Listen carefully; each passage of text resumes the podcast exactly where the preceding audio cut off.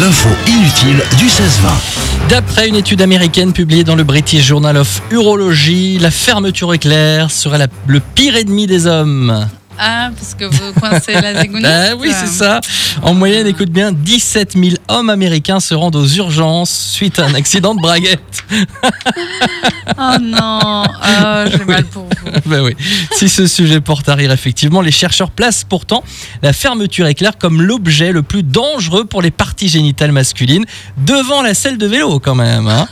Un danger qui touche également les enfants, puisque la braguette est pour eux le deuxième objet le plus dangereux après la lunette des toilettes. Oh non. Ah oui, Oh. les petits enfants plouvent dans le WC. C'est horrible.